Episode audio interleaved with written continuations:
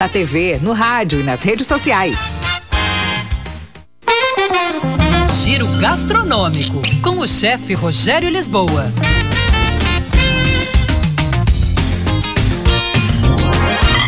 Olá, pessoal. Receber amigos em casa é algo sempre prazeroso. O ato em si de cozinhar. Alguns toques aqui que podem facilitar a sua vida.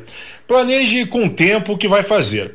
Todos os ingredientes que puder comprar com antecedência, faça. Se ganhe em tempo, menos preocupação.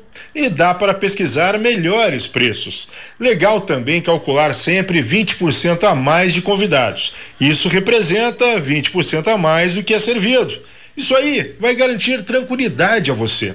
Não esqueça que com bebida alcoólica, como o vinho, por exemplo, as pessoas comem mais. Não comeram tudo? boas sobras para o dia seguinte. Se um prato pode ser preparado com antecedência, interessante escolhê-lo.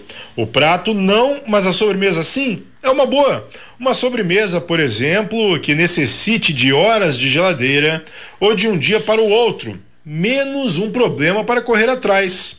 É interessante também não testar pratos que você nunca fez nos convidados. Óbvio que se o objetivo é esse, testar receitas, ninguém pode reclamar se algo saiu errado. Mas se não tem tanta liberdade assim com os convidados, faça preparos que você já conhece o resultado. E sempre faça do momento entre amigos, na cozinha ou na mesa, algo leve, memorável. Afinal, estão ali para aproveitar a linda magia da gastronomia, reunir pessoas. Arroba chefe Rogério Lisboa, o nosso Instagram. Era isso, pessoal. Um abraço. Até mais. Tchau, tchau.